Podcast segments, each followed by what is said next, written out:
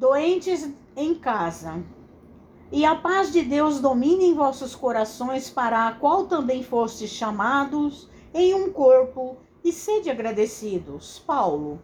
Colossenses capítulo 3, versículo 15.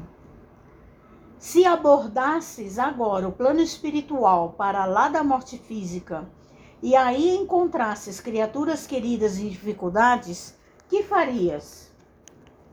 Aqui talvez surpreendesse um coração paterno em frustração, mais além abraçarias um companheiro ou um associado, um filho ou um irmão, carregando o resultado infeliz de certas ações vividas na terra.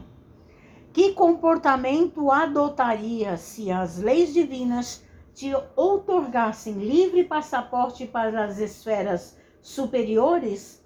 facultando-te, porém, a possibilidade de permanecer com os seres inesquecíveis em tarefas de amor?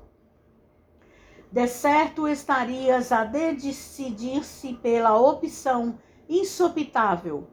Não desejarias compartilhar os céus com a dor de haver abandonado corações inovidáveis à sombra transitória a que se empenharam com os próprios erros reconhecê-los-ias por doentes, reclamando proteção.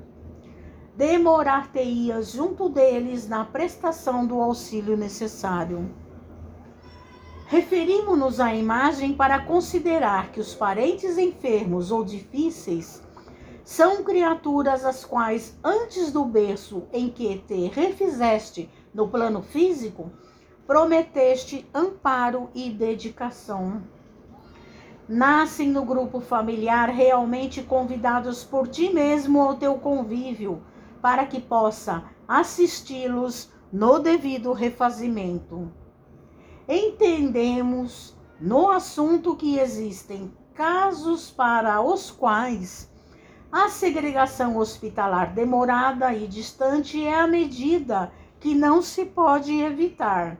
Mas, se tens contigo alguém a que ames, a erguer-se por teste permanente de compreensão e paciência no instituto doméstico, não afastes este alguém do clima afetivo em que te encontres, sobre o pretexto de acerenar a família ou beneficiá-la.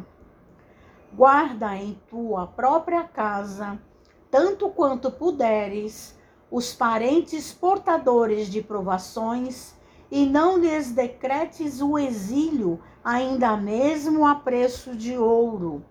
Apoia-os, qual se mostrem com as necessidades e lutas que lhes marcam a existência, na certeza de que todos eles são tesouros de Deus em tarefas sob a tua responsabilidade ante a assistência e a supervisão dos mensageiros de Deus.